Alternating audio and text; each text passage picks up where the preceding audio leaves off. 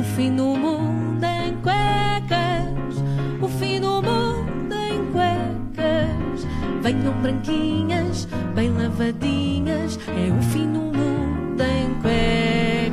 Bom dia, David Cristina. Muito bom dia a todos. Hoje vamos falar do quê? Uh, sabes, ultimamente eu nunca sei bem do que é que vou falar até efetivamente abrir a boca e começar a emitir sons. Uh, por isso, vamos ver, o que, vamos ver como, é que isto, como é que isto corre hoje. Uh, primeira notícia, primeira notícia. na Irlanda houve um homem que gravou uma mensagem que passou de dentro do seu caixão durante o seu funeral. Ao princípio era o som que se ouvia era o som de alguém bater no caixão e depois começava a gritar, a dizer deixem-me sair, que está escuro aqui dentro.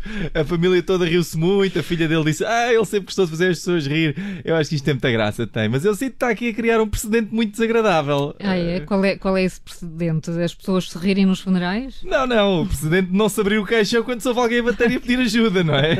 Quer dizer, já estou mesmo a ver o funeral, o próximo funeral. Ah, o avô Alfredo acorda do AVC a meio do funeral. Depois só a gente a rir e dizer, ah, o avô Alfredo era mesmo um galhofeiro. Ai, ai. Bom, nessa nota vou agora falar do assunto que eu queria mesmo falar hoje. Uh, não sei se já ouviram falar disto, uh, mas são vegan sexuais. Olha, eu ouvi falar, mas continuo sem perceber o que é, portanto. vegan sexuais, essa é a reação apropriada. Ninguém sabe muito bem o que é que é. Eu acho que mesmo os próprios vegan sexuais uh, não sabem. Mas sim, vegan sexuais, isto existe, isto é uma coisa. Mas o que é que são então os vegan sexuais?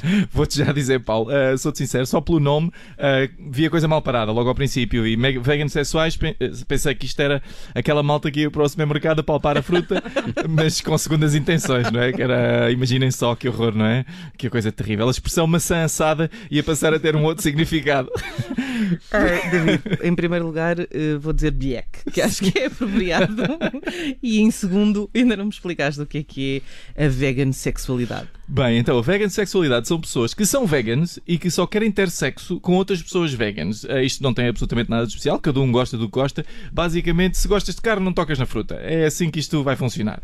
E o problema é que. O problema não é isto, isto é isto, não tem problema nenhum. O problema é que depois entrevistam estas pessoas e não vão buscar, obviamente, os veganos normais para entrevistar entrevistar, não senhor. Vão sempre entrevistar aqueles veganos todos fricolés, que fazem malabares e, claro, essa malta diz coisas uh, esquisitas. Mas que coisas?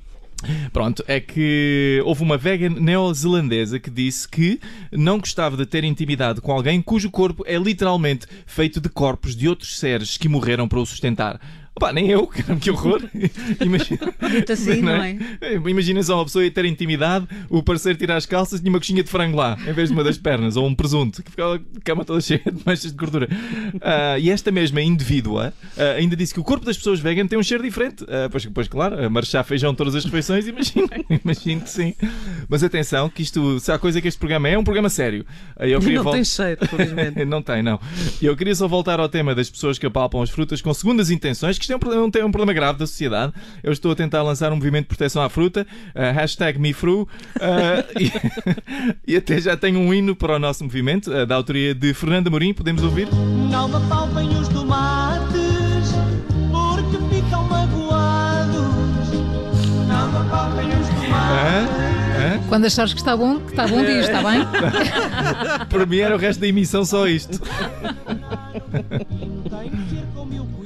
Pronto, já está, já, já, já chega. Já está bom, já está bom, já está bom. Fim do Mundo em Cuecas com David Cristina. Se não ouviu tudo, vai poder fazê-lo dentro de minutos no nosso site e também na app do Observador. O fim do mundo em cuecas, o fim do mundo em cuecas. Venham branquinhas, bem lavadinhas, é o fim do mundo em cuecas. Rádio Observador. Ouça este e outros conteúdos em observador.pt/barra rádio e subscreva os nossos podcasts.